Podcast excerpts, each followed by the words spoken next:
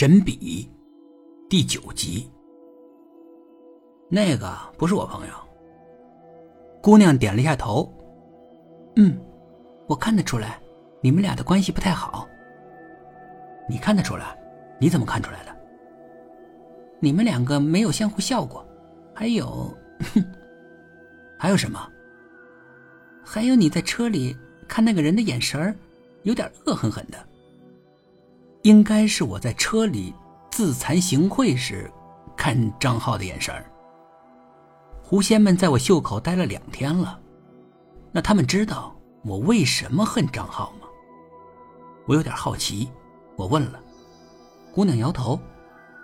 你们人类的事儿我不太理解，说的很多话我也听不懂。哦，姑娘又加了一句：“你们人类太复杂了，太聪明了。”我呵呵的苦笑。你刚才说神笔断定我能给你们带来和平，哎，麻烦问问，你们难道不和平吗？我问那个白胡子老头。老头的脸上有些阴郁，漂亮的姑娘也有些沉重。就在刚才，他跟我说，他要离开这个世界的时候，那个表情啊，和现在差不多。是的，很不和平。我很关心。我突然觉得，我也应该关心。怎么了？什么情况？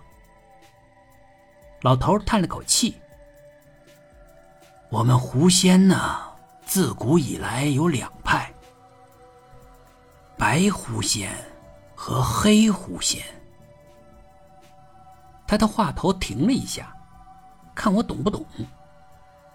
我当然懂，就像我们人类存在皮肤上的差别，白人或者黑人，因此呢也有矛盾。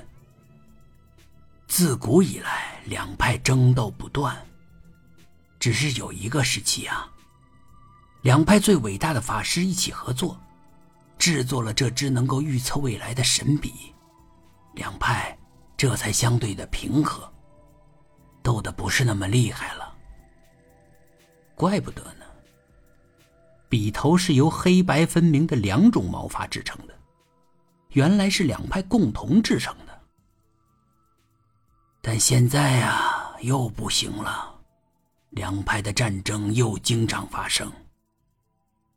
我点了一下头。